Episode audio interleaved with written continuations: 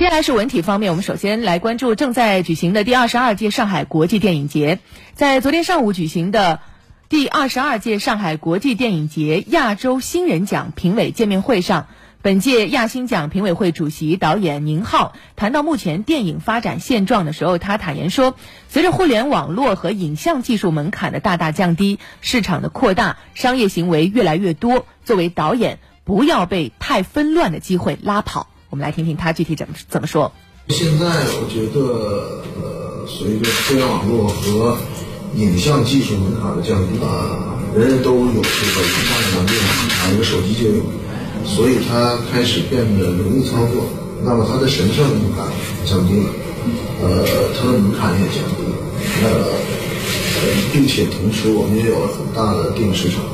呃，所以商业行为的呃选择就越来越多。所以在这个时候就变成量突然变得巨大，但是在这个时候反而，我觉得作为一个导演能不能沉得住气去，呃，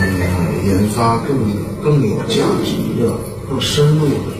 作品，我觉得是一个难题，就不要被这些太纷乱的机会给给拉跑了。我觉得这个所以像您说，现在门槛降低了，它会有很多作品是良莠不齐。呃，人人都会写字了，也不代表王羲之就错了。还有哲理啊！